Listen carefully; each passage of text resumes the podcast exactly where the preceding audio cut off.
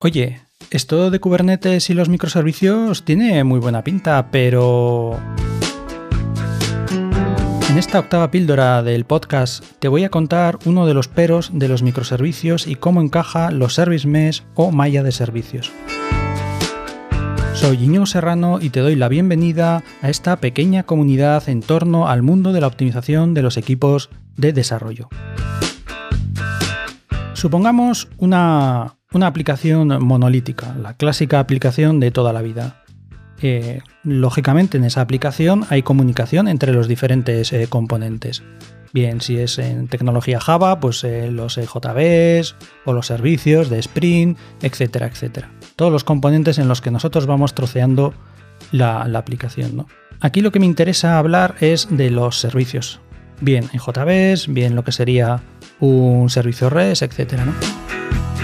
Claro, cuando tenemos una, aplicación eh, monolítica, eh, la comunicación entre todos los componentes de esa aplicación se realiza mediante posiciones de memoria. Es, es decir, se llama al código y se pasan los, datos por, por memoria. No hay problema. Salvo que, bueno, normalmente si tienes una aplicación muy grande, acabas no sabiendo quién llama a quién, ¿no?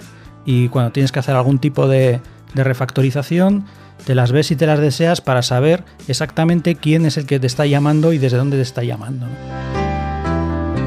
¿Qué es lo que pasa? Que cuando nosotros pasamos a una arquitectura de, microservicios, todos esos componentes, todos esos servicios que teníamos integrado en nuestra aplicación monolítica, ahora son servicios expuestos al exterior o expuestos a Internet o a la red y eh, la comunicación se hace, ya no se hace por posiciones de memoria, sino que se hace una comunicación por TCP/IP, por lo que sería una red de, Internet o, intranet.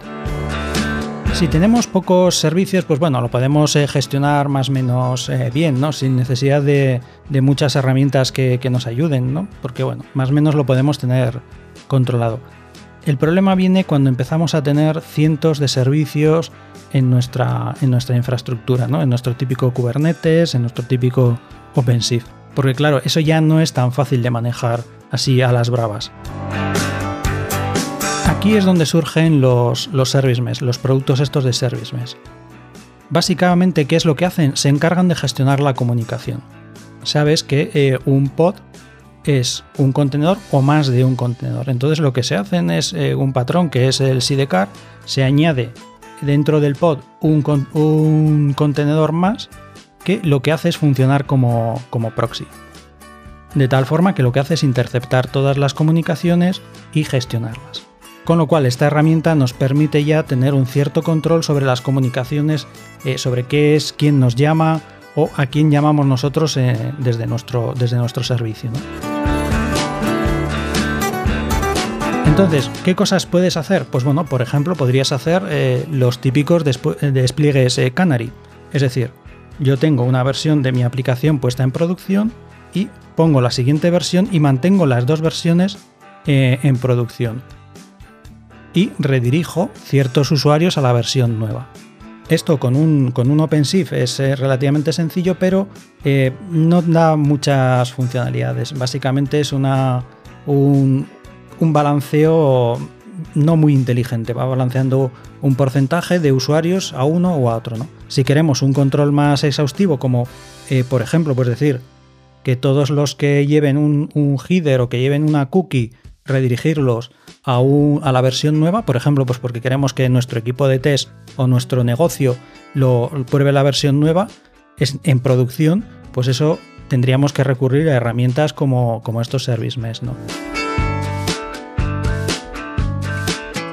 ¿Qué más podemos hacer? Bueno, podemos hacer mirror, sea, decir, podríamos coger y decir, mira, todo lo que se envíe a este servicio, me lo vas a enviar a este otro servicio que es el mismo, pero que lo estoy probando porque es la versión nueva que va a ir con unos cambios eh, de funcionalidad y quiero ir testeando que funcione todo correctamente.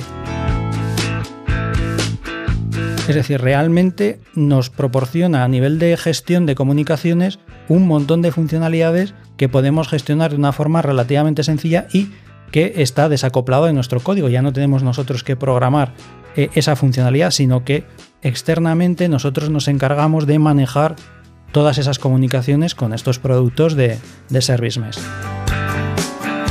En la descripción del, podcast os voy a poner un enlace a un vídeo del canal de Kubernetes en español en la que explican bastante más detalladamente con ejemplos eh, cómo funcionan los servicios, los service mesh. ¿no? En este caso lo que explican es eh, Istio. El canal se llama Kubernetes en español, bastante interesante. Es un vídeo un poco largo, son unos 45 minutos, pero si te interesa ver un ejemplo y, eh, profundizar más en este concepto de service mesh, yo creo que es bastante interesante porque es además de los pocos que hay en, español. Y total, este canal es de divulgación, no tengo ningún problema en, hacer referencia a otros contenidos que, que creo que son interesantes.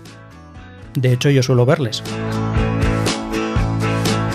¿Y tú estás en los microservicios? ¿Estás en, Kubernetes? ¿Usas alguna herramienta de Service Mesh o todavía no, has llegado a ese punto en el que has visto la necesidad de, utilizar eh, productos como Istio o, similares para, gestionar todas estas comunicaciones? Cuéntame que me, interesa conocer tu opinión.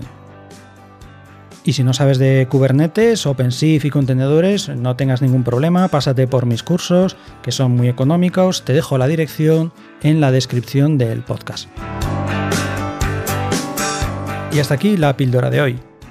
Espero que haya sido de tu interés y ya sabes, si quieres eh, más contenido, no dudes en pasar por mi página web en www.inigoserrano.com, con N, no con ñ. La música de la píldora de hoy ha sido de Audionautics